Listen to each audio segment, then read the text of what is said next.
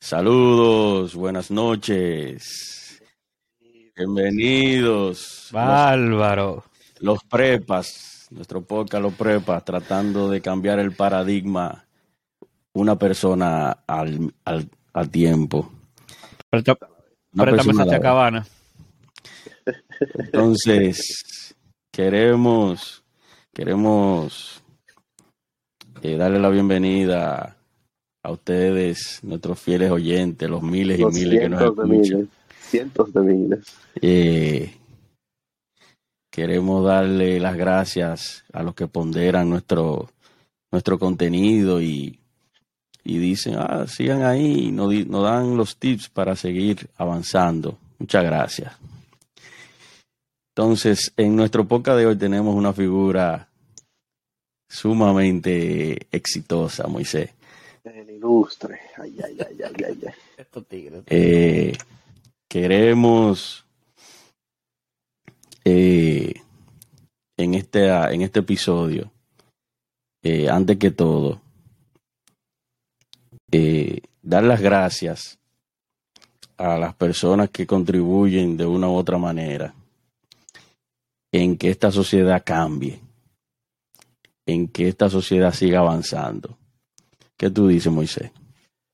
No, no, y, y este- este ilustre que vamos a presentar ha aportado más que su granito de arena. Eh, ha tirado un saco de arena. se puede decir. No, este invitado de hoy es, es clase aparte, clase aparte. Sí, Hay sí. clase A, clase B, clase C. Este es grande. No, no, no, esto es súper grande liga. Esto es, Queríamos tenerlo, queríamos tenerlo en nuestro, en nuestro primer podcast, pero las condiciones no se dieron porque un hombre muy ocupado. no, no, imagínate. ¿A, a qué hora llega? ¿A qué hora llega el invitado? Lo traemos ahora, sin más preámbulo. Mario Pavel Rosario. Hay un aplauso.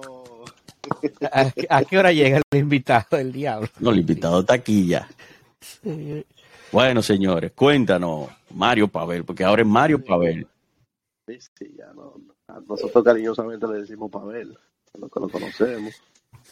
Pero ya hay que decirle el nombre completo, aunque el hijo se llama igualito. No, por eso, es que, por eso es que ahora es Mario, porque él- ahora él se quitó el papel y se lo puso al hijo. Ah, bueno, la verdad que sí, sí, sí, sí. Ya ese hombre con el pasaporte azul se quitó ese, ese nombre que le molestaba. Pasaporte diplomático que usa. Dice, dicen, dicen de Pavel, dicen que lo que él no sabe es porque no existe. No. Sin más, sin más preámbulos, Mario Pavel Rosario, cuéntanos, ¿Quién es Mario vida, Pavel Rosario? ¿quién es Mario Pavel Rosario? ¿Cómo, cómo que quién, soy yo? Una gente normal. Yo. ¿A qué tú te dedicas, Mario? Vamos a empezar por ahí. No, no, no, Soy- antes de empezar, antes de empezar, dinos tu currículum.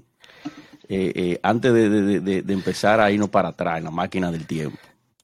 Mi currículum. Es, es resumen, no. Yo soy dominicano, de nacimiento.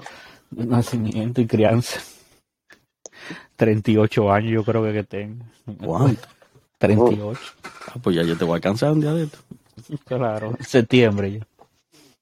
Cumple 39 eh, eh, en mayo, ¿verdad?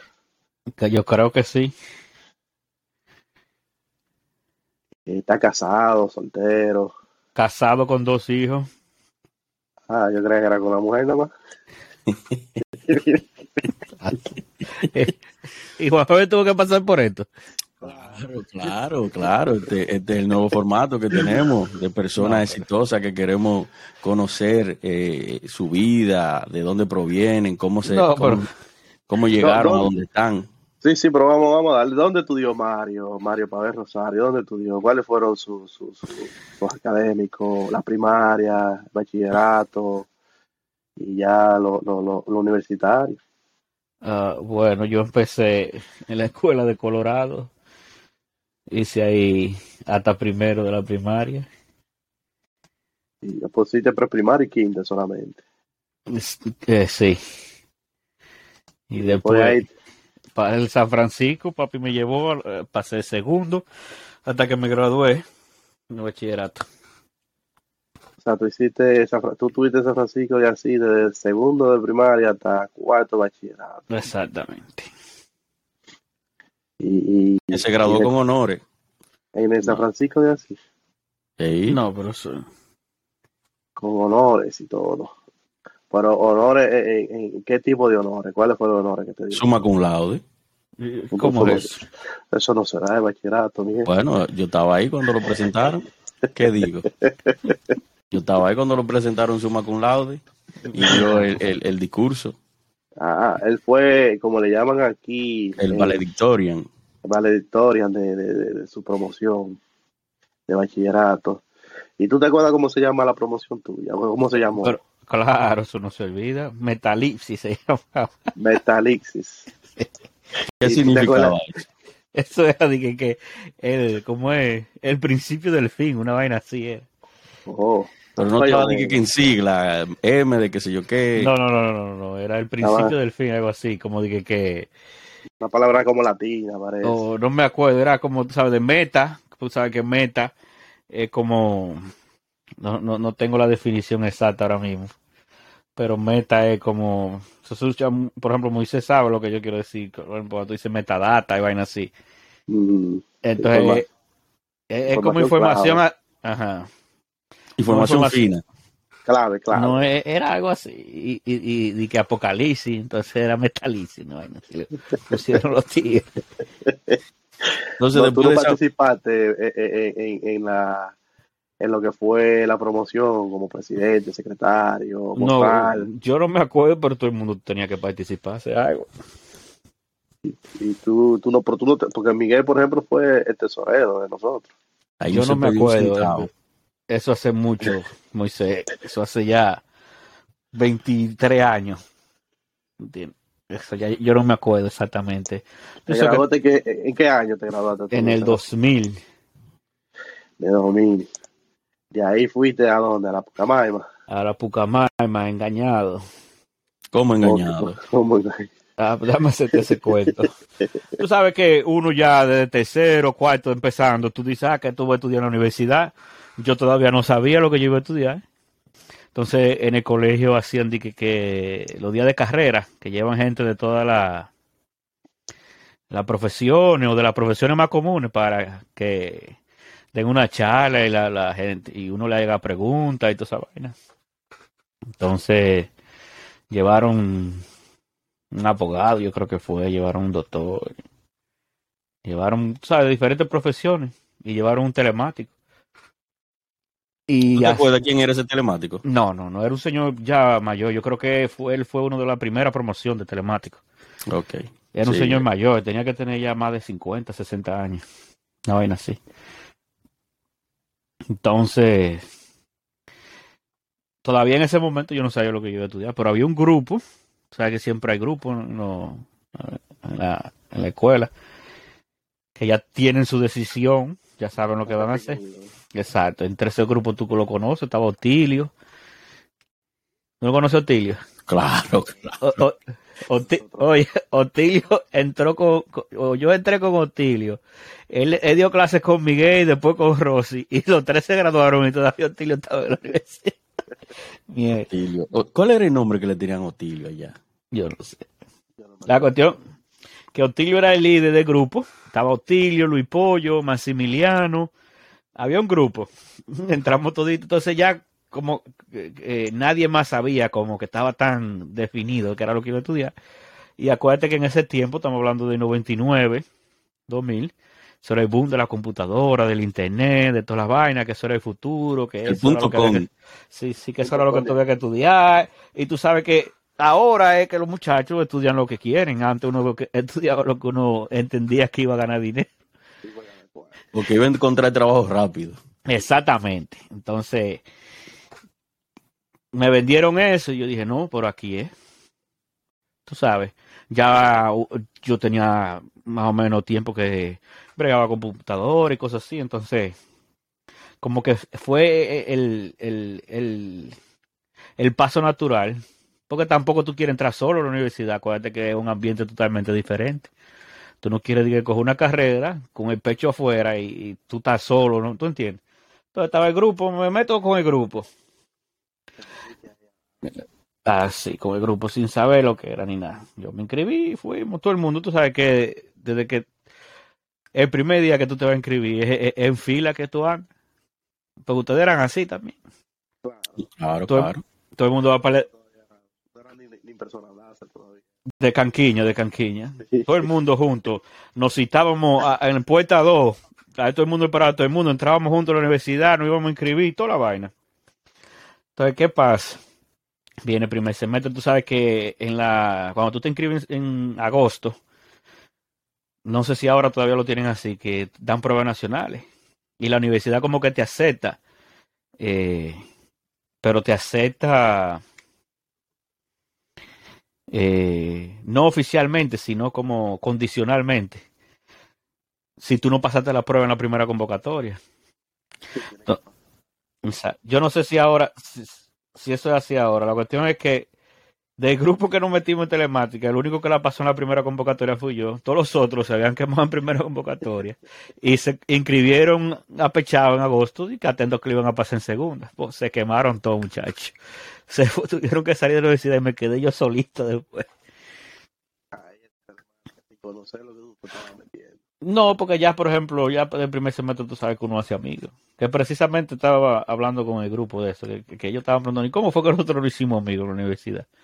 Y yo le digo, no, lo que pasa era que tú llegabas al curso y tú como ignorante al fin, todo el mundo casi tenía la misma materia y eso era, eh, venía por una clase y todo el mundo en filita para la otra y para la otra. Porque tú tampoco sabías dónde estaba ningún edificio en la universidad, tú lo que le caía atrás que tú creías que sabías. Sí, porque en esos tiempos no se hacía lo que se hacía cuando nosotros, Moisés, que Sí. te daban un tour, Y que- que la vaina así de- de- de, el, el, el, el- ¿cómo que se llama eso? El, el, donde invitaban a todos los, a todos los, los, los colegios para que fueran la feria, la feria universitaria, que siempre en febrero, para que Pero la que- gente fuera. Aún así con eso, tú sabes que la universidad es bien grande y tú como que no le coges el juego de una vez. Y acuérdate que ahora es que los muchachos saben, uno, yo no sé, esa generación de uno, como que uno... and- eh, no, no, pero que en la generación de uno, uno como que era muy embobado también. Bueno, Entonces, ¿cómo fue, cómo fue eh, tu tiempo en la universidad? Porque cada quien tiene una vivencia diferente. A, eh, a veces tú chocas con clase, a veces tú eh, materias sumamente difíciles, profesores, roque izquierda. ¿Cómo fue tu tiempo en la universidad? mira, el primer semestre, por ejemplo, tú sabes que, eh, eh, la- por ejemplo, ustedes fueron a Ibiza, nosotros fuimos a un colegio. La educación de Ibiza no es igual que, por ejemplo, la del colegio. Ustedes se enfocan más en vaina técnica y académicamente no, no, vamos a decir, no agotan el mismo currículo que nosotros. Entonces, por ejemplo, por lo menos los primeros dos semestres, para mí, no fueron tan complicados, porque la mayoría de esas cosas ya uno la, la, manejaba de los tiempos de colegio. ¿Te entiendes? La, la, la vida universitaria se empezó a complicar eh, ya cuando tuve, yo creo que en el verano, que era que uno daba circuito. Una vaina así, no sé cómo era. No, pues no te negocio. Ajá, pero eh, eh, eh, ¿en qué en qué momento que tú das circuito? Es como... No, en el tercer semestre, no, es en el agosto, el tercer semestre que tú das. Exacto, ya. Para, para, para ver fue verano, porque era No, en verano no dan circuito. Verano no daban circuito en esa época. Yo sé No que es como la, la- la tercera vez, yo no me acuerdo bien. La cuestión es que, cuando, por ejemplo, la- el primer semestre que era lo que le daban a uno, matemática, ¿verdad? Dibujo. Lo básico es matemática, no, dibujo no. Dibujo, la, la- Dibujo. Dibujo era el segundo semestre. pero lo que te quiero decir es que en el primer Nosotros semestre, no nos acorda- si nosotros no nos acordamos, imagínate, padre. ajá, te- a ti te dan, yo sé que a uno le daban matemática, español, eh, eh, filosofía, Historia, filosofía. no, historia, Sí, historia. Sí, sí. Entonces, eh, que eran cosas que ya uno manejaba de, de, del colegio. La cosa se complica cuando tú empiezas a dar que física introductoria, circuito, el mismo dibujo, ya en dibujo ya se empieza a complicar, algoritmo. ¿Tú entiendes? Ahí es que como que la cosa se empieza a complicar.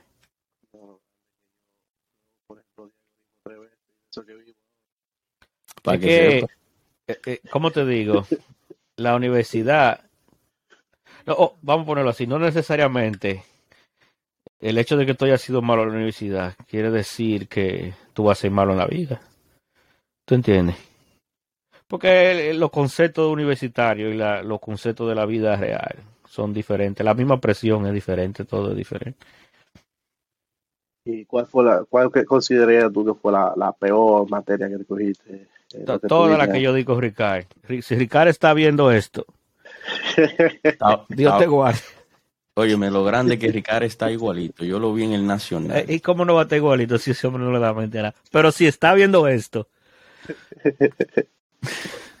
Nosotros no cogimos lucha con Ricardo Moisés. No, Pero, no, no, mira, mira, eh, fue eh, la, la experiencia de nosotros con Ricard.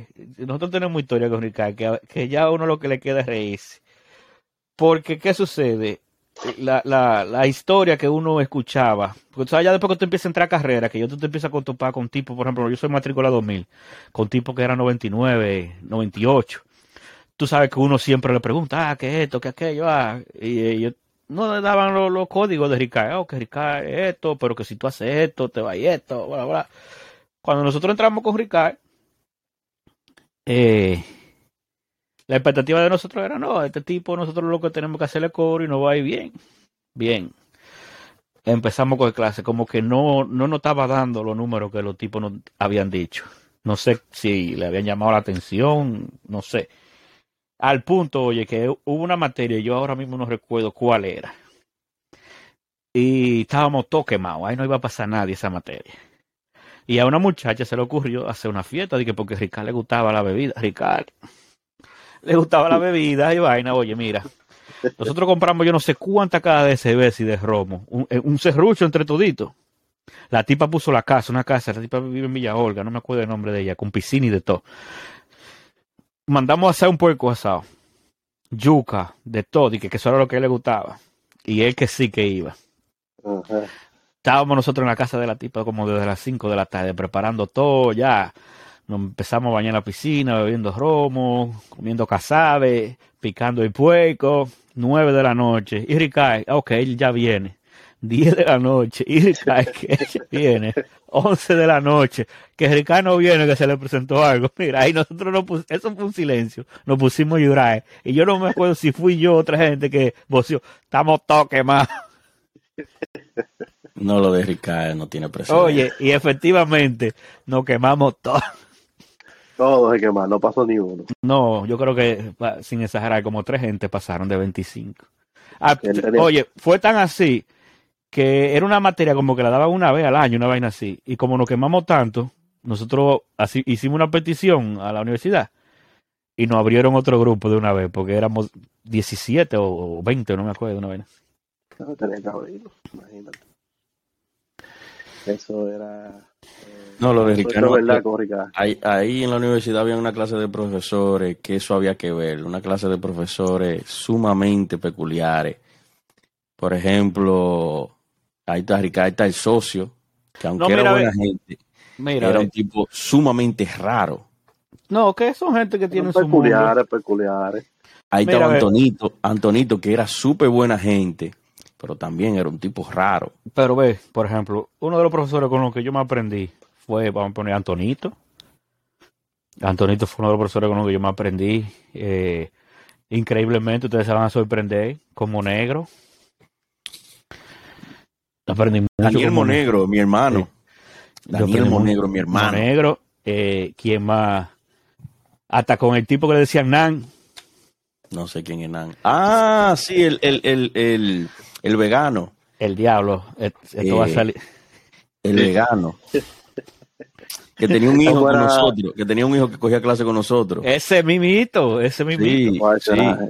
Que daba lógica. Eh, Circuito lógico. Ah, César, Eh, César. sí, César. yo aprendí César, mucho con, e- con ese tipo. Y-. Entonces, eso es una nan. Mira, co- habían profesores, tú sabes que eran buenos. Con la, con la mujer. ¿Tú sabes a quién ve- tú sabes a quién? ¿Quién? La que llevamos una vez para pa, el- pa el, pa el fogón. Que nos dejan una cuenta ya. Oh, el Yo no me acuerdo cómo se llama. La profesora Sí. que daba. eh, era, era redes que ella daba. Sí, red de 1 y red de 2. Pachi. Pachi. El Pachi, yo di clase con No ella. No, no, con no, yo, yo no aprendí mucho con Pachi. No, sabes, Pachi no no puedo decir. Ahora, ¿tú sabes con quién me topo yo casi diario? Con Liranzo allá en el colegio. No, Él pero buscando su nieto. Liranzo no le fue bien a la Pucamaima. No, pero imagínate, se lo buscó supuestamente. Supuestamente. Supuestamente. Bueno, puedo afirmar que. Entonces, ¿en qué año tú te gradúas, Pablo? Eh, de la universidad. Yo termino la universidad, yo creo que fue en el 2004. No como nosotros duramos No, no, no, no. Yo terminé en el 2004. Yo no recuerdo si fue en el último, el- en diciembre o en se- en septiembre o en agosto. Yo no sé. La cuestión fue que ya para ese tiempo no, no había... Graduación. Para serte honesto, mira, yo no me acuerdo. Yo, yo creo que, yo no sé si fue antes de septiembre, porque ahora me llega a la mente que, que hubo de grupos que dijeron, no, pero vamos a graduar para la, para la capital. Y, y nadie, qui- ajá, nadie quiso, como no sé, y nos graduamos en enero. Eh, porque yo creo que en Santiago hacen uno en enero. Yo sé que yo me gradué en enero, en el 2005. Yo terminé en el 2004, ahora, no me pregunte cuándo, yo no me acuerdo. Julio, julio, pero fue en verano terminaron. Una vaina así, yo no me acuerdo. Sí, Yo terminé en verano también. No, no, no. Ya, yo me, ya me acordé, ya me acordé. Yo no hice el verano del 2004, porque yo hice la vaina ese, el programa que tú vienes para acá a trabajar. Yo no hice ese verano, entonces me inscribí ya en el que seguía, que yo que creo que empezaba en agosto, ¿verdad? Sí. Y terminaba en septiembre, en, en diciembre, ¿verdad? Entonces ese yo lo hice, ahí fue que ya yo me terminé, en diciembre de Ah, 2004. bueno. Muy bien. Y ahí saliste para al laboreo. ¿Cuál fue tu primer trabajo? Eh? Entonces, no, mira, mira cómo es la vaina. Increíblemente, ustedes no lo crean, yo soy tipo dejado. En- yo no tengo mucha iniciativa de que por buscar trabajo ni nada de esa vaina. O sea, tipo ahí te entregan el trabajo. No, lo que dicen, "Ve, pasa es, lo que pasa es que yo tengo una suerte, yo no sé. A mí siempre me cae gente que dice, no, este tigre hay que meterle la mano, hay que ayudarlo, yo no sé. Entonces, como que yo nunca tenía esa visión en ese tiempo de que lo que uno tiene que hacer, ah, sabes que la universidad siempre aparecen tigres vivos, que desde que ya están en el año 3, ya eso se la están buscando. Aunque no sepan nada, pero son los que más progresan también. Entonces, hubo un grupo de esos que descubrió que en la misma universidad estaban dando clases de CCNA, en lo que antes era, lo que estaba por ahí por la San Luis, frente al correo, no me acuerdo cómo se llama esa vaina, que después lo mudaron por la universidad y, y lo, le pusieron el nombre del TEP. Ajá. Entonces, ahí nos inscribimos un grupo a hacer eh, un CCNA. En ese grupo había un par de compañeros míos que eran muy vivos y ya sabían que se estaba acercando la fecha y ellos de una vez empezaron a mover a buscar trabajo. Yo incluso llegué ahí con ellos en una travesía para Santo Domingo, regando de que currículum. Como que eso funcionaba. Oye, nos fuimos toditos como un día de semana, tempranito de la mañana, en Goagua. Y salimos ya todo el mundo con su Ford a regar el currículum en toda la compañía que nosotros entendíamos que nos podían contratar. Oye, esa vaina. Yo cayéndole atrás. Entonces, de ese mismo grupo, a ver que la cosa no, no progresó, hubo unos cuantos que consiguieron una, una picota en un programa que tenía el Infotec con una academia que estaba frente a la universidad que se llamaba Centenaria. No sé si ustedes Ujú. llegaron a escuchar eso. Sí, sí. Entonces, el grupo consiguió esa picota, eh, nos dieron el aviso, y como nosotros no estábamos haciendo nada ya, eh, nos involucramos. Entonces, ahí yo empecé, ese fue mi primer trabajo luego de graduarme, porque yo antes de eso había trabajado, entonces en diferentes cosas, que la pasantía, que, que una vez papi me Tu puso eh, primer trabajar. trabajo entonces fue, fue dando clases, entonces. Eh, Sí, dando clases a, a- ¿cómo es que se llama? Era un programa que era, oye, ahora me estoy acordando, se me está refregando la mente. Era un programa entre el Infotec, el Ministerio de Trabajo, que en ese tiempo era la Secretaría de Trabajo, y Centenaria. Entonces, el programa consistía en que ellos salían a recoger nini de la calle, muchachos entre 16 y 22 años, que no estuvieran ni trabajando ni estudiando y era como una, un programa intensivo, no recuerdo, creo que era seis, ocho meses, el día entero, donde ellos iban a salir de ahí con una, vamos a decir, con una profesión semitécnica, con un conocimiento que lo pudieran im- implementar. Ya tú te imaginas, muchacho de Pekín, de, de todos esos barrios, Sí, sí. que hasta me robaron un celular, muchacho. ¿Cómo va a ser? Así mismo. Tú puedes- Ay, para que tú tengas una idea. alumnos tuyos te robaron un celular. Para que sepa, yo tenía el celular, lo puse encima de un CPU de una computadora, salí yo no sé a dónde y cuando Se volví, perdió el celular. mira muchachos, sacamos a todos los estudiantes, los revisamos uno por uno, nunca apareció la vaina. Ah, no, pero eso fue, se, se perdió para ver, no, no, no podemos asumir que se lo robaron. Se lo robaron, pero ven acá, muchachos. Y después de Centenaria, ¿dónde, dónde, dónde sigue para ver? Entonces, ya yo estoy trabajando en Centenaria, yo termino el programa, creo que eran, no me acuerdo si eran seis, ocho meses, y cuando termino el programa, el, el dueño de Centenaria me dice que me quede trabajando allá, pero que lo único que me podía ofrecer era dando clase de tarde, en la tanda de tarde, tarde, noche. noche. Era como entrando como a las 4 hasta las 8, una vaina así. De lunes a viernes. Ya tú sabes. Entonces yo me quedé ahí como dos meses más. Y en... ¿Sabes? Buscando trabajo, aplicando. Uno usaba Aldaba y toda esa vaina. No sé qué existe ahora. Me llamaron. Sí, me llamaron de un trabajo en la capital. Yo digo, bueno, si yo me quedo aquí, a lo mejor no tenga mi oportunidad. Si me voy para la capital, ¿sabes? Por lo menos algo se me pega. Arranco para la capital, me entrevisto. Todo muy bien. Ese mismo día me contrataron, me dijeron así, tú eres el que queremos, bla, bla, bla. Lo cual, no, lo cual de una vez me empezó como a, como te digo, a, Te pero mucho más. Y además era trabajando en lo, en lo, En lo tuyo, en lo tuyo. eso era lo más importante. Entonces, me contratan, me mudo para la capital. Me acuerdo como hoy, el primer día que fui a trabajar. Yo llegué y todavía la empresa no había abierto. Me tuve que sentar afuera, espera. Para llegar tan temprano todavía estaba cerrado. Sí, entonces, eh, ya tú sabes, me empiezan a decir que lo que. Ahí yo me empiezo a dar cuenta que ese fue otro engaño. Me, fui para allá, ese trabajo engañado. Pero como te digo, yo, yo no sé, yo tengo una suerte, yo no sé si es la oración de mami o qué, pero yo tengo un santo detrás. La cuestión es que a mí me contrataron, me contrataron para un trabajo, pero ¿qué pasa? En ese momento la empresa, que era una de las empresas más grandes, todavía, yo no sé si existe, bueno, en, en su momento fue una de las empresas más grandes de distribución de equipo, de, de, de red y vaina así. Ellos consiguieron un contrato con una empresa que se llama Mitel, que de- fabrica teléfono IP. Estamos hablando del 2004. Todavía- tú no, 2004 es, todavía. Yo empecé a trabajar ahí eh, a final del 2004. Entonces, ellos consiguieron ese contrato y la empresa, una empresa canadiense, eh, muy grande, una de las empresas más grandes. Ah, ah, te digo, si ta- eh, la mayoría de hoteles usan los teléfonos de ellos. Si tú ves juegos de, de pelota, los teléfonos que usan en la, en la grandes ligas son de ellos. Es una empresa grandísima. La cuestión es que la empresa quería como empezar a, a, a expandirse en el mercado de Centroamérica y usó, quería usar la República Dominicana como puente. Firman este Sí. negocio con esta gente.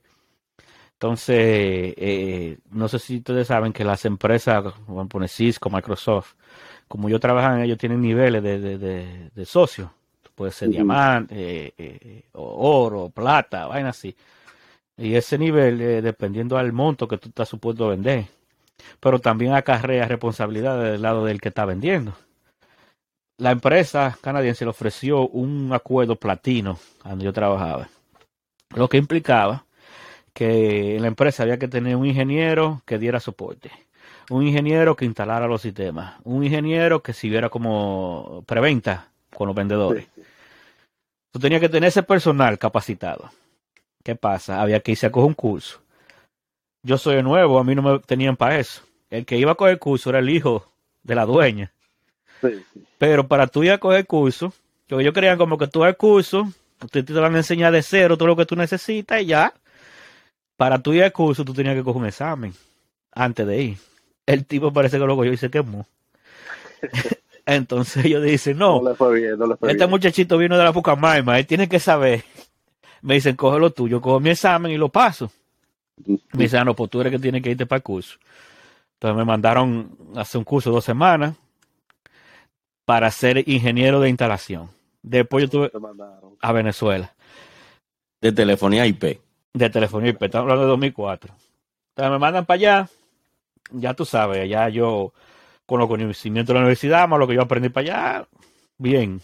Entonces también, como parte de, de- de la sociedad, nosotros teníamos que tener laboratorio en la compañía, teníamos que tener como un showcase de demo de los equipos, toda la vaina. Entonces, con eso yo, ¿sabes? Aprendí muchísimo. Después, vendimos un equipo, yo, ya tú sabes, yo era el Bob Bunny de esa cuenta. Yo tenía que ayudar a los vendedores a vender, instalarlo, darle soporte. De todo, todo lo verdad. Eh, Pero, ¿sabes? En ese, ese- en ese momento, tú entiendes, eso te ayuda a ti como a aprender. Entonces, esa fue una de las experiencias más grandes mías. Pues yo aprendí de todo ahí, de todo. Sin presión, porque, por ejemplo, cuando tú vas a trabajar en una empresa grande que tú tienes que como resolver, a veces tú te presionas. Ahí yo no tenía ningún tipo de presión porque no existía. Entonces, esa fue como quien dice mi escuelita. Pero yo me di cuenta de que ahí yo no tenía futuro en el sentido de que era una empresa familiar, una empresa grande, pero que se manejaba como una empresa pequeña. No me gustaba la forma en que como que se manejaban con los empleados, tú sabes. No vi futuro. Entonces, de nuevo, viene la suerte. Yo vi un día un anuncio que están buscando una gente para trabajar en Aerodón. Aerodón es la, la concesionaria de los de casi todo el aeropuerto en, en. Exacto. Entonces iban a abrir un aeropuerto en Samaná. Ellos necesitaban una gente que se fuera por allá a trabajar. Yo lo que ya me quería ir del sitio donde yo estaba. Yo aplico, me llaman, yo voy a la entrevista. Y yo me acuerdo como hoy que la tipa de recursos humanos me dice, ¿y tú estás dispuesto a mudarte para Samaná? Y yo digo, "Mira, mija, yo hasta familia tengo para allá. Abel tenía familia. eh, esa loco. Pero que imagínate, que como yo, yo cuando tú, eso oye, cuando tú te quieres ir de un trabajo, mira, tú metes los embustes que tú quieres. Yo le digo, vámonos. Me dice, "Ah, no, está contratado. Voy un día, me reúno con el que iba a ser director del aeropuerto. Ellos, porque el problema era, tú sabes, un aeropuerto nuevo, en un sitio donde en ese momento ahí no había de nada. Porque ahora no, ahora por ejemplo está esa carretera de la Terrena, está muy fácil la cosa. Está la carretera que va de, de, de Cruce de Morenillo a, a las Américas. Nada de eso estaba en ese tiempo. Y ellos querían como que cerciorarse que si era verdad que yo estaba lo suficientemente loco como para irme para allá. Yo le dije, no hay problema. Vieron que de verdad yo era un loco de verdad. Era no, por tal día. Ahora. Entonces yo fui, empecé a trabajar en las Américas. Eh, pero te digo, yo siempre he sido una gente como medio viva en el asunto de aprender. O sea, yo nunca le he tenido miedo a aprender ni nada. Cuando el que iba a ser mi jefe o que fue mi jefe se dio cuenta de que yo era un tipo que no le paraba nada, él me dijo, no, no, tú no tienes que quedarte aquí en las Américas, vámonos para Samaná. Y me dijo, ¿tú tienes ropa? Yo le dije, sí, ah, pues mañana ven con un bulto que nos vamos. Yo, no hay problema. Rentamos un carro y arrancamos para Samaná.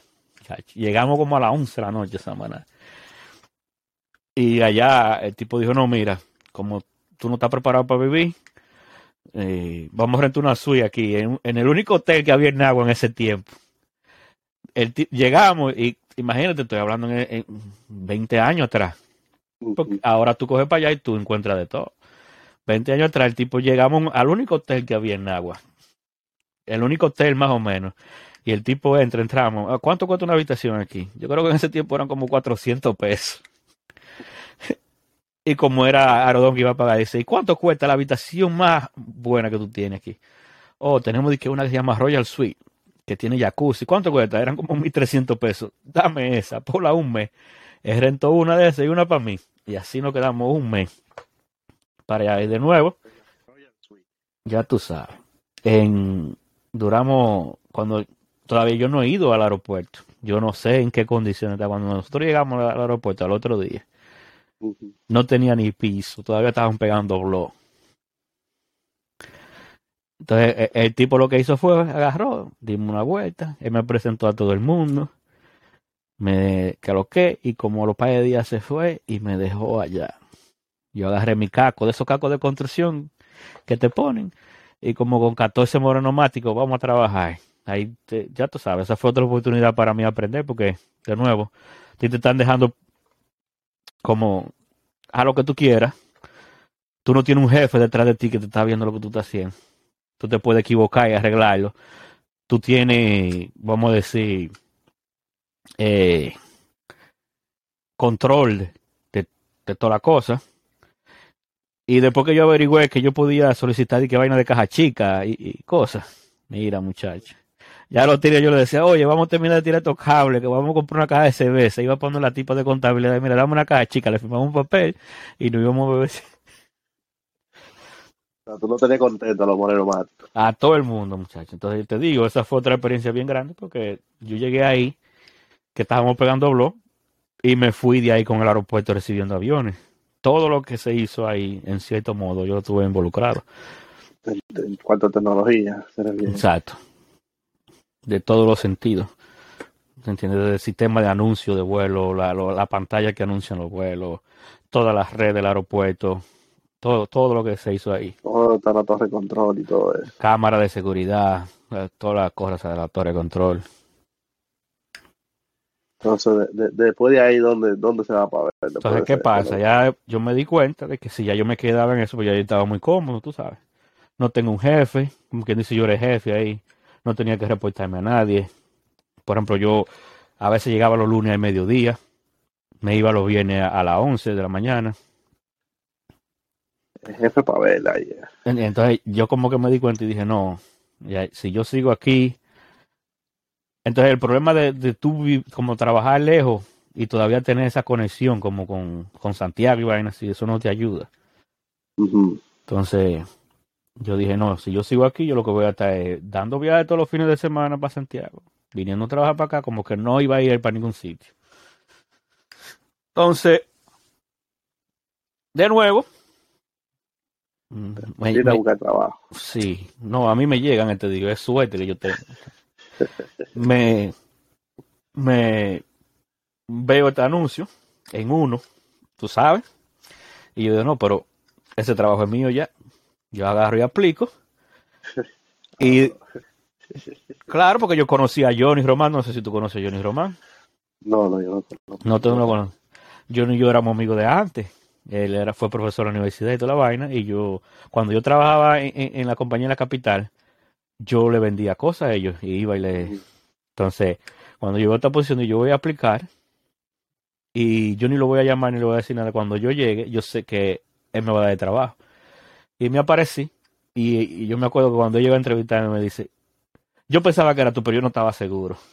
Y él nada más me dijo, ¿cuánto tú quieres ganar? y yo le dije, mira, yo estoy ganando tanto ahora. Y dice, no, yo no te voy a pagar eso. Yo, ¿cuánto me vas a pagar? Pues yo lo cojo. Entonces, Empezaste a trabajar en uno. Exacto, ya ahí ese, ese fue ya mi mejor trabajo porque ya después de tanto tiempo por lo menos volví a, a, a Santiago Entonces, con un trabajo bueno, con condiciones buenas, en, en una etapa donde ya tú no estás jodiendo tanto. Entonces ya yo entendía que ya yo me iba a morir ahí. Pero imagínate, es la vida. Entonces, ¿qué pasó? ¿Qué pasó que te fuiste de ¿Qué vuelta? No ahí? Entonces acuérdate que yo, yo me casé. Eh, en una Catherine dice, no, ya nosotros tenemos que, que vivir en matrimonio. Le digo, ¿cómo así? Pues tú no estás bien para allá y yo estoy bien aquí. ¿Cómo así? Dice ella, no, yo me quiero mudar para Santiago. Yo, no, no, espérate. ¿Cómo que tú te vas a mudar para Santiago? Sí. Y yo, no, no, no. Eso no, eso no se puede hacer así. Yo prefiero irme para allá, pero yo lo dije relajando. Dice ella, ah, tú vienes. Yo, sí, yo voy. Pues así lo hicimos. Entonces ya yo tomé la decisión. O sea, eh, eh, ella en ese momento estaba viviendo aquí. Ajá. Tomamos la decisión ya de que yo me mudara para acá. Yo, tú ya ahí ya, Tomaron yo- la decisión, no la tomaron por ti, no, se tomó la decisión, pues imagínate. Mutuamente. Sí, vamos a decirlo. Entonces, ya ahí yo dije, bueno, tú me entiendes, ya esto es un ambiente totalmente desconocido. Eh, tú, yo no sabía lo que me iba a, a exponer, pero, tú entiendes, ya había, vamos a decir, un nivel de madurez, ya tú sabes más o menos qué es lo que tú tienes que hacer. Yo hice mis averiguaciones. Yo dije, bueno, Tu diligencia, tu diligencia. no, no, no diligencia, sino yo hice mis averiguaciones. Yo dije, bueno. mm, ¿Y dónde empieza Pavela a trabajar aquí en, en Nueva York? déjame hacerte cuento. Yo hice mis averiguaciones. En ese tiempo yo estaba trabajando en uno en asuntos de, de ciberseguridad. Ya. Pero yo me di cuenta de que la mayoría de empleos que estaban contratando en ese momento en, en el área donde yo me iba a mudar eran eh, administradores de sistemas. Entonces yo dije, bueno, ¿qué yo tengo que hacer para poder conseguir un trabajo así? Ah, tú tienes que hacer esto. Yo me puse a estudiar, hice mi curso. Entonces ya cuando yo entendí que ya era el momento, yo me mudo para acá. Y después, al tiempo, no, porque primero yo me mudo, ¿verdad? Con padre pendiente, en el sentido de que yo todavía tenía que hacer par de cursos. Lo terminé de hacer aquí. Me faltaban yo creo que era dos o tres cursos. Lo terminé de hacer aquí. En ese tiempo, ya cuando ya, ya yo no tenía nada que hacer, ya yo entendí que yo hice lo, lo que me tocaba. Pero todavía no podía trabajar porque no me había llegado los papeles de, de, de- de trabajar. Sí, sí. Ahí me fui a trabajar con Miguel. me fui a trabajar con Miguel. Yo duré con Miguel a- desde octubre, yo creo que fue hasta febrero trabajando con él. Cuando me contratan, cuando me contratan del otro sitio. Que, que la- Miguel fue que me llevó para la entrevista, la primera, muchacho. Tú- y hasta fui- fuimos a comprar un saco, oye. Me involucró con un saco. En Men Warehouse. le digo yo a él, oye, eh, no, o no, porque oye cómo fue, oye cómo fue. Yo me mudo para acá, imagínate, yo lo que traje fue una maletica. Para la boda trajiste. Me- no, no, porque el casaco de la boda fue rentado. Anda, diablo. Un saco que yo había comprado hace tiempo en Anthony. Y yo, déjame echar esta vaina aquí porque uno no sabe, hay que andar preparado, meto mi saco. Me llaman para la primera entrevista. ¿Tú entiendes? Yo digo, no, este- yo tengo que conseguir este trabajo. Yo voy ensacado, encoibatado. A punto, oye, que era invierno. Yo no tenía un jacket para ponerte de por encima del saco. Que yo me fui fue ensacado solamente porque no tenía, ya tú, ya tú te imaginas. Y tenía tanto f- que me tuve que meter en un baño, en una vaina que vendían ensalada, a calentarme, para no llegar y que temblando a, a la entrevista. Llego a la entrevista, cojo mi entrevista, digo yo, bueno, ya, nítido. No me están llamando, nada. Yo digo, ya, no, no, no estaba para mí. Me llaman y me dicen que hay una segunda entrevista. Que qué sé yo, que yo lo primero que pensé, yo no tengo un saco. Yo andaba con Miguel y digo, Miguel, yo, yo tengo que comprar un saco. ¿Dónde venden sacos? Me dice, tú sabes que Miguel es un hombre caro. Dice que vamos por una tienda allí en un mall. Y yo, Miguel, yo no tengo cuarto para esa vaina. Eh, vamos por un sitio que sea Cómodo, cómodo. cómodo. Me dice, no, pues vamos para allí, para. Yo creo que Men's Warehouse. de West New York, una vaina así. Vamos, que ahí hay una tienda que venden barato. Y yo, pues vamos, arrancamos para allá. Al final me terminaron engañando, porque el tipo me involucró y terminé comprando dos sacos, eh, media. Porque de una vez me pregunté, ¿para qué saco? Yo, mira, por de trabajo. Y vez el tipo, oye, tú tienes que ir presentable. Tú no puedes, ese trabajo es tuyo. Déjamelo a mí. Él te, Oye. él te vendió porque Oye. ese, ese trabajo de él. Me enredó la mente. Diablo, yo no quiero ir de trabajo. Y que yo pues no ir con una media bien, y que no me lo den. Uno, tú sabes, desde entonces. Te- oye, terminé involucrado con dos sacos, un paquete de media. Yo, creo que tú una correa, muchacho. Ah, no, pero ah, no, no te vendió los zapatos de casualidad. No, y me lo estaba vendiendo. Yo le dije, no, no, yo no necesito zapatos, yo tengo unos nuevecitos. y cogí por mi entrevista y me dieron mi trabajo. Bueno, pues, pues, pues los dos sacos que compraste. Entonces me dieron mi trabajo. La cuestión es que tú sabes que uno, tú sabes que cada vez que tú vas a entrevista, tú también como que le pones un chin de más a lo que tú hiciste, a lo que tú sabes. Eh, Le pone superpoderes. ya. Y, pero tú nunca piensas que te van a, como que se dice, que, que eso tú lo vas a necesitar para el trabajo en la vida real. La cuestión fue que yo, yo ni me acuerdo exactamente qué fue, pero yo dije que me preguntaron que si yo sabía de eso. Uf, uf, eh, como el picante. Y le preguntaron que, eh, del 1 al 10, ¿cuánto tú sabes de PHP? Y yo, 12. Oye, Hey, Pikachu. Oye, y yo, yo me desentiendo de eso. Mira, primer día de trabajo, adivina. La primera asignación de papel, trabajo con esa vaina. Y yo, ahí mi madre. Suerte que el tipo agarró y dijo, no, mira, yo te voy a dejar chequeando eso. Yo me voy a ir de vacaciones, se va como una semana. Cuando yo regreso, chequeamos, ve cómo tú vas. Muchacho, gracias a Dios por Google y toda la vaina. Y los foros y todo. Aprendí de la vaina en una semana y hice lo que tenía que hacer. Y el tipo dice, no, muchacho, ahí agarraron. Cuando vieron que, que yo hice eso, me, me subieron el puesto, me dieron un aumento, me dieron un bono. Yo no, yo no, wow. Digo, yo, no, yo no vuelvo a trabajar para Santiago más nunca. Digo, de aquí es. Ya tú sabes. Pero entonces ahí, eh, tú sabes que trabajar aquí en empresa privada, y especialmente en tecnología, tú eres un doctor, pero tú no ganas como un doctor. En el sentido de que a ti te, te llaman de noche, tú tienes que trabajar el fines de semana. Entonces, te lo pagan, pero, tú entiendes, tú estás como dejando tu vida en el trabajo. Entonces, ¿qué pasa? Ahí Catherine queda embarazada. Eh, había que ir a la cita de, de, de doctor. Y eh, yo siempre era con corre-corre porque tenía que salir huyendo de trabajo, que coger tren. Y yo dije, esto no es para mí. Yo tengo que buscar eh, otro trabajo que sea más fácil. Más tranquilo. Exacto, entonces te digo, ¿qué pasa? Eh, siempre aparece una gente que, yo siempre he tenido esa suerte, siempre aparece una gente que, que me ilumina. Donde nosotros vivíamos, el dueño de la casa, él trabajaba en, en el gobierno de la ciudad. Y él siempre me vivía vendiendo que ese era el mejor trabajo, por los beneficios, por la calidad de vida, bla, bla, bla.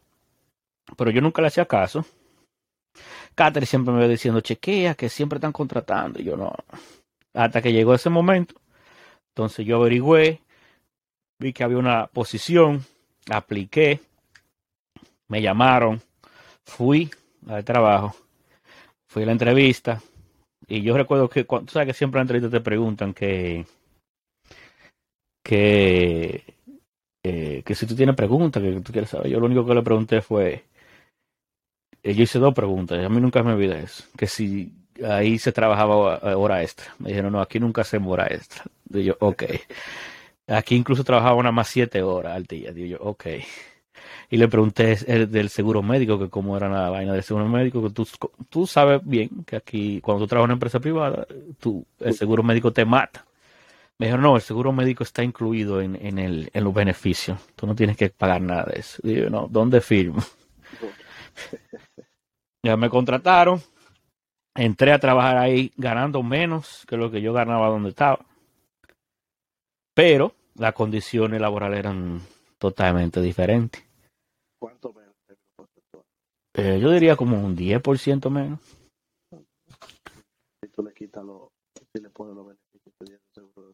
Exacto, que yo cubría con eso. Eh, eh, prácticamente. Entonces, me quedé ahí. En, en un momento vi otra oportunidad en otra agencia, ganando más dinero. En, ese momento yo estaba en necesidad de dinero por cosas personales. Eh, tú sabes, ya la familia estaba más grande, había más compromiso. Agarré y me fui para allá. Duré ahí dos años y pico, pero no me gustaba. Al punto que ya yo iba a dejar de nuevo trabajar en el gobierno. Pero como te digo, yo siempre tengo suerte. Y uno de mis ex compañeros me dijo, mira, está necesitando una gente. Tú lo aceptas. Y yo le digo, yo lo cojo. Me dijo, pero tú, estás, sabes que, por ejemplo, en el gobierno hay dos sistemas, el servicio militar y el servicio civil. Los dos se manejan con rango. Tú tienes un rango, un nivel. Por ejemplo, en el servicio militar tú eres sargento, nivel tanto. En el servicio civil tú tienes un rango, tú tienes un nivel.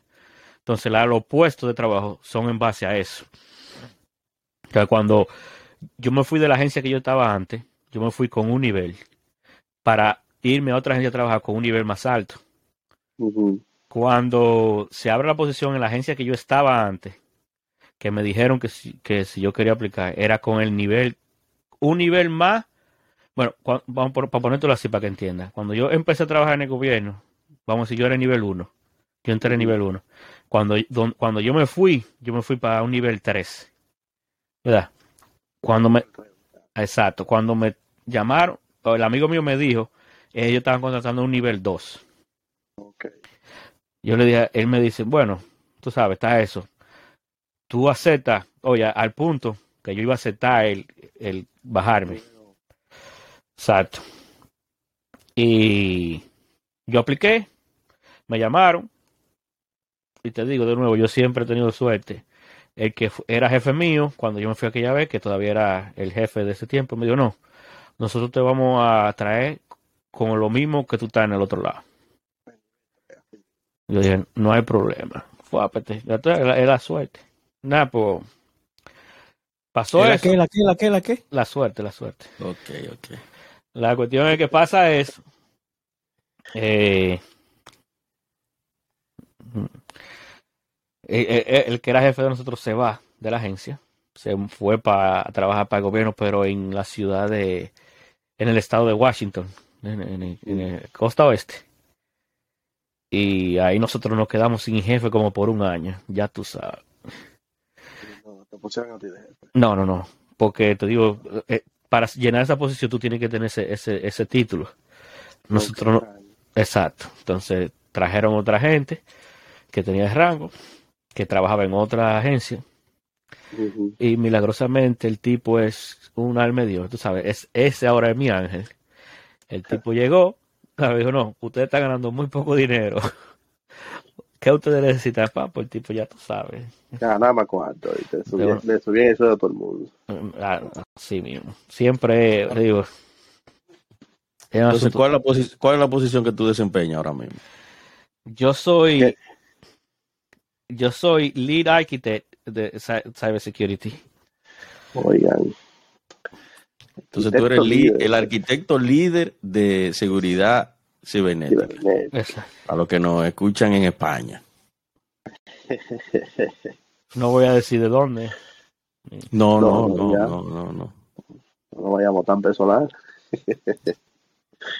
bueno, ya Entonces- para ver, pa- pa ver no contó su vida completita. Ya, para que se quejen. No, no, no podemos quejarnos, no podemos quejarnos. No, ya, yo, ya yo, ámbito- estuve- yo toqué en Google buscando, buscando cuánto tú ganas también, tú sabes. Lo puedo en el buscar. ámbito- en el ámbito laboral no lo contó todo. Entonces, ahora, ahora, para allá el colofón de, de este podcast, danos tu, tu, tu currículum. Es decir, tú eres ingeniero telemático, Yo soy ingeniero telemático, Dick. CCNA. Fui CCNA. Ya yo no. ¿Cómo que fuiste? ¿Pues te moriste? No, porque eso se vence y yo nunca lo renové después. Yo lo Fuiste a CCNA. fui CCNA. Sí. Eh, tiene, tiene curso en telefonía IP. Sí, yo fui, yo no, yo hice como, en ese tiempo fui también, pues ya eso no sirve. Eh, yo fui, yo ni me acuerdo cómo que se llama esa vaina, pero yo tuve un par de certificaciones en esa vaina. ¿Qué más? Sigue, no contando. Yo fui, eh, Maestro de Power, maestro de Centenaria. sí, sí, no muchacho, si tú supieras que ese es uno de los trabajos que más satisfacción yo he tenido. ¿Tú todavía mantienes contacto con alguno de tus estudiantes? Mm, mm, No, porque mira, pa- para que tú entiendas, mira, yo, No, yo trabajo en va- va- Para ver si chivatearon quién te robó el celular. No, no, no, yo trabajé en Centenaria, me voy para la capital y de ahí para Samaná. Entonces, tú sabes, yo duré un buen tiempo como fuera de Santiago. Pero cuando yo vuelvo a trabajar a, a uno, a Santiago, yo recuerdo, oye, para que tú veas, por eso como que, esto es una anécdota, yo siempre, por ejemplo, sabes que los papi y mami son profesores. Y yo siempre entendía que la capacidad que tenían papi y mami como que era para hacer más. Porque en ese momento, estoy hablando cuando yo estaba en la, secundaria, yo entendía que, que eh, ser profesor en ese momento en la República Dominicana no era el mejor de los trabajos. Y tú sabes, yo entendía que la capacidad de papi y mami como que era para más. Entonces como que yo menospreciaba en cierto modo la, la tarea de profesor. Entonces mira lo que con lo que me trae la vida. Mi primer trabajo fue ser profesor. Entonces, te, voy a anécdota. Eh, eh, yo siendo profesor, al principio yo no lo disfrutaba, pero después tú te das cuenta de, de, de lo que tú estás haciendo, en el sentido de lo, cómo tú estás ayudando a la gente que tú le estás dando clase. Y uno de los muchachitos más malos, mira, a mí no me olvido ese nombre, yo, el nombre no me acuerdo, el apellido era Toribio. E- ese era uno de Pekín, el más malo que yo tenía. El más malo. Ya, ya yo no aguantaba a ese muchacho. ¿Pero era por malcriado o por bruto? Todo, todo. No, él no era bruto. Él no era bruto. Ah, bueno. El tipo era inteligente, pero era malo. Indisciplinado, todo. La cuestión fue que al final se arregló. Y fue uno de los primeros, porque parte del programa, tú hacías el curso, tú adquirías un conocimiento y el mismo programa te, te ubicaba en un trabajo. Y él fue uno de los primeros que consiguió trabajo porque el tipo- muchachito era inteligente y empezó a trabajar ya en el grupo M, en, en la circunvalación. Y yo recuerdo, todavía yo tengo que tener ese correo. Me mandó un correo, oye, yo, yo, yo te lo con te lo voy a enseñar, agradeciéndome que, que, que lo que él aprendió le cambió la vida, que qué sé yo qué. Para que tú, entonces ahí yo entendí el valor de, de ser profesor, ¿sabes? Eso es, eh, como que yo no entendía esa profesión hasta ese momento. Y de nuevo, yo trabajé en Centenaria, me voy para la capital, después para Samaná. Cuando yo vuelvo para Santiago, yo recuerdo que una vez yo estaba en el multicentro ese que está en la, en la Bartolomé Colón. Y pagando vino un muchacho y me dijo, profe, un día fui a Seconza y vino una muchacha que trabajaba en el taller de la que yo le di clase, profe, o me dijo, yo trabajé aquí. Tú. Entonces como que tú te das cuenta. Ya yo me sentí como se sentía papi y mami cuando iban a los sitios y la gente los saludaba de profesor. Entonces por eso te digo que ese fue uno de los trabajos que yo más satisfacción. Si lo tuviera que hacer de nuevo, no lo haría. Porque yo una vez fui profesor también en, en, en Guapa, involucrado, esa yo no voy a hacer esa historia, pero me involucraron en Guapa y es, es- yo no- ¿No te gustó esa, esa experiencia de guapo? no, no, no. Pero te digo, ese es uno de los trabajos que yo más satisfacción he tenido en mi vida. Para que tú entiendas. ¿Qué, qué era lo que Miguel estaba preguntando? No, que siguiera abundando en tu currículum. No, imagínate, qué sé yo, ya de vaina. Yo he hecho muchísimas vainas. Entonces, a mí, ya que nos estamos acercando a la hora, para no cansar al público, no estoy oyendo, siempre me gusta preguntar, bueno, ya lo voy a hacer costumbre ahora en este podcast. Como ya, como tú tienes hijos y, e hijas, bueno, hijo y, una hija, ¿qué mensaje le dejarías tú a ellos y a otros jóvenes sobre, lo- sobre tu vivencia? ¿Qué es lo más importante que tú has aprendido en tu, en tu camino de la vida? Yo diría que no tener miedo. O sea, no tener miedo. Y vamos no tenerle miedo a, a, a exponerte a ambiente nuevo, a situaciones nuevas, no tener miedo a aprender. Y eso, ¿sabes? Y, y, y a los jóvenes que tú crees que, que no tienen las mismas condiciones que tú, que tú tuviste durante tu vida, porque nosotros de todas maneras hemos sido un poquito acomodados. No, nosotros sido- somos privilegiados en todos los sentidos. Exacto. Eso, el que diga lo contrario, sabes que uno a veces se junta a hablar caballada y que, que Miguel que vive diciendo que él caminaba de que del Politécnico, vaina, pero esos son disparates. Nu- nunca te faltaron las tres calientes. Porque Pero yo, a siempre, eso que le... yo siempre lo he dicho que nosotros somos del 1% de la población. Pero Lo que claro, pasa es que esos trabajos que uno pasó fueron buenos para uno darse cuenta de cómo es la vida, que la vida no es fácil. no, pero que a- al final, aún sin haber pasado su trabajo, la vida te, se encarga de enseñarte de que la vida no es fácil. Como que. Entonces, eh, a eso que no tienen la tres, la tres caliente, como tú dices, ¿qué tú le aconsejarías? Viniendo de, de, de, de, de- de tu privilegio, porque que to- como ya mencionaste, hemos sido privilegiados. Entonces, a eso que es lo que vienen viendo los de emboceros con cadena y, y que y que lo la nuevo y que me y que salí del barrio de atracador ahora soy músico a lo que dicen a lo, a lo que dicen que, que lo que hay que ser viral para ya lograrlo no esto yo no me acuerdo pero una vez alguien dijo que eh, que tomando atajo tú no llegas a ningún sitio que valga la pena. Bárbaro. Bárbaro. Dame dar un trago. Ya, se vamos a dar un trago. Hasta yo voy a agua. entonces qué pasa eh, hay, hay un, un, un, video muy famoso. Cuando el YouTube se empezó a hacer viral. Eso fue uno de los videos que fue uno de los primeros videos que se hizo viral. Que fue eh, una vez que le dieron un, un, doctor honoris causa a Steve Jobs en una universidad, no me acuerdo ni cuál es. En Stanford. No, no, no fue en Stanford. Era, no era una universidad famosa, ¿no? Uh -huh. La cuestión que a él le, le, tú sabes que te dan el, el, título honoris causa y tú tienes que dar un discurso como de motivación a la gente que se está graduando y eso. Sí, sí. Y, y, el tipo dijo algo que, que, a mí siempre se me quedó después que yo hice vaina. Que a veces tú estás viviendo un momento y tú no lo entiendes. Y eso es normal. Tú tienes que confiar en el proceso porque tú lo vas a entender después que pasen. No sé si te han visto los lo, lo ejercicios de mu muñequitos que vienen con el número uno, dos, y tú tienes que ir uniendo los puntos. Uh -huh. y, y, se hace una figura, ¿verdad? Entonces, sí. la gente piensa que la vida, tú vas a conseguir la cosa así. Tú vas el punto del 1, el 2, el 3, y después se hace la vaina. Y que en realidad la vida es al revés. Después que tú lo vives, es que tú dices, diablo, del, del 10 para el 9, para el 8, para el 7, tú ves, yo estoy en el 10 porque pasé por el 1, por eso tú lo ves después que tú estás en el 10. Entonces uno normalmente se acostumbra a vivir la vida. Eh, yo estoy en el 1, por aquí me muevo para el 2, por aquí me muevo para el 3. Entonces tú te frustras, tú sabes, llegan los momentos difíciles y tú te rindes. Entonces al final yo entiendo que tú tienes que...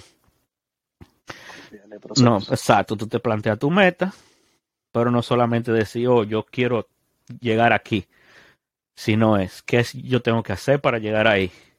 ¿Cuál es el sacrificio yo tengo que tomar para llegar ahí? y al final seguirlo haciendo sin preocuparte si tú te estás moviendo de uno para otro, porque cuando tú llegas al 10 es que tú vas a decir, mira, yo llegué al 10, pero ahora me acuerdo, cuando, para yo moverme del 1 al 2, hace 10 años, yo hice esto, esto y aquello, del 2 al 3, ¿entiendes la idea? Sí, sí. Entonces, como tú dices, siempre hay que confiar en el proceso, pero no, las cosas no llegan solas. Te digo yo, de nuevo, nosotros vinimos del privilegio yo siempre me he considerado una persona afortunada. No sé si es por mi cara de estúpido que yo le caigo bien a todo el mundo. ¿Entiendes? No, no, tú no le caes bien a todo el mundo. Bueno, vamos a decirlo de esta manera entonces. Yo le caigo bien a la gente que yo le he tenido que caer bien. Bárbaro. entonces, es, en eso yo me considero una persona afortunada porque nunca me ha faltado, no necesariamente una gente que me ha ayudado, porque no es que, que una gente me dio, mira, agárrate de esos 10 mil dólares y ya esto, sino una gente que te ha dado un consejo, que te ha dicho, mira esto, aquello. ¿Te entiendes? Y eso es algo, yo creo que más importante, incluso que hasta la misma educación que tú tengas académica. Pero te digo, siempre he tenido esa suerte, no sé. No sé si es los rezos de mami, si es mi cara de estúpido estúpido no, no. Yo creo, ah, una una gente me dijo, un, un hindú que trabaja donde yo trabajo, él me dijo una vez, un hindú metiche, tú sabes que los hindúes son medio metiches, ay, no van a censurar el video. algunos, algunos, no todos. Sí, me dice él, tú sabes que tú me caes bien. Y yo digo, ¿cómo así? Dice el tipo, es que tú siempre te estás riendo. Y digo, ¿y por qué no me puedo reír siempre? Yo, yo tengo problemas. Dice, no, por eso que tú me caes, pero el tipo y yo ni hablamos. Entonces yo entiendo que tú eres, digo, mi cara de, de, de, estúpido, mi risa. Entonces siempre como que la gente dice, no, este tipo no tiene malicia. Y eso me ayuda. No tienes malicia, ¿no? Todavía no te he visto la parte mala. Pero imagínate, tú sabes, me considero afortunado en ese sentido. No realmente, no, yo no me considero exitoso. Yo no sé por qué usted dice. No, no. Oh, oh. No. Porque ¿cómo te digo? No sé en, en, referencia a qué ustedes dicen que yo soy exitoso, porque yo no me considero exitoso. ¿Y qué tú te consideras? yo me considero una gente que ha trabajado ¿Para qué? mm, para vivir tranquilo. ¿Y qué es eso? No, no, pues-. Ajá, pero no sé de qué perspectiva, porque por ejemplo, yo dinero no tengo para los atracadores que puedan estar viendo esta vaina. Yo, yo no tengo fortuna, no, no sabes, no. No, porque que el, el éxito no se mide en dinero, hay muchísima gente con dinero sin éxito. Mm, Tú entiendes. Yo, si tú lo ves desde ese punto de vista, sí, pero yo no me considero una persona exitosa, yo me considero una gente que es normal. Pueden, pueden ver nuestro podcast en, en nuestro, en, en- en el otro eh, entre amigos que tenemos también, que hablamos del éxito y la suerte. Eh, está disponible en Spotify, Apple, en Samsung, que sé yo cuánto, que, que Miguel lo subió, hasta en Ah, porque YouTube. espérate, por ejemplo, algo, algo que yo no mencioné, por ejemplo, mira, para seguirte con el asunto de, de que yo me siento afortunado, es, primero, como te digo, nosotros nacimos en el privilegio, tuvimos los papás que tuvimos, nos criamos en el ambiente que tuvimos. Yo fui a un colegio bueno por, por los papás que tuve, ¿tú entiendes? En la universidad me junté con la gente que me junté, que mm, en cierto modo todo el mundo me metió la mano, ¿sabes? Vengo para acá y yo no vine, por ejemplo, en la misma condición que viene mucha gente. Yo vine aquí a hacer un mantenido, donde a mí me estaban esperando con todos los gastos pagos, sin una presión de que yo tenía que salir. ¿Me entiendes? Tengo que decirlo porque es la realidad. Rubirosa. No, Rubirosa. no, rubirosa no, pero te digo, soy una gente afortunada en eso. Todavía tengo, por ejemplo, una mamá que todos los días da rodillas por mí. Entonces, imagínate. Saludos, Tengo- María tengo un hermano-. Tengo un hermano que cuando tengo necesidad le digo, mándame, dame un depósito. A ese que hay que atracar. Este que hay que atracar. ¿Cómo se llama ese hermano tuyo? Él, él está ahí, él, El Un empresario. aplauso para Mario Pavel Rosario, Moisés. Muy duro, la dañó al final, pero muy duro. No, no, ahí fue que le arregló. Inversiones Miro, préstamos, hipotecas, préstamos sobre vehículos. Miro by Miguel Rosario. Bájale dos, bájale dos. Todavía quedan eh, eh, apartamentos Todavía disponibles en Gardeno. Tenemos aquí apartamento, queda, dame ver, de qué lado es. De este queda disponible, este queda disponible. Y penthouse, ¿no queda un penthouse? Y ese sí, un penthouse queda, ese penthouse queda disponible ahí. Ahí, Tú vas a comprar. ya. Ahí. ¿Ahí de dónde? ¿Con qué fuerza? Bárbaro. Adulterado, adulterado. Nada, un placer para nosotros. Este podcast increíble. Eh, nada, será hasta la próxima y desearle buenas noches, buenas tardes y buenos días. Moisés, despide. Gracias, gracias. Sigan, suscríbanse. Y también tenemos otros episodios que vienen, que vienen la semana próxima también. Eh, ¿quién- gracias, ¿A, quién, a van a sacrificar la semana que viene? No, no podemos. Es sorpresa, sorpresa, sorpresa. Gracias. Nos veremos, Jake- cuídense.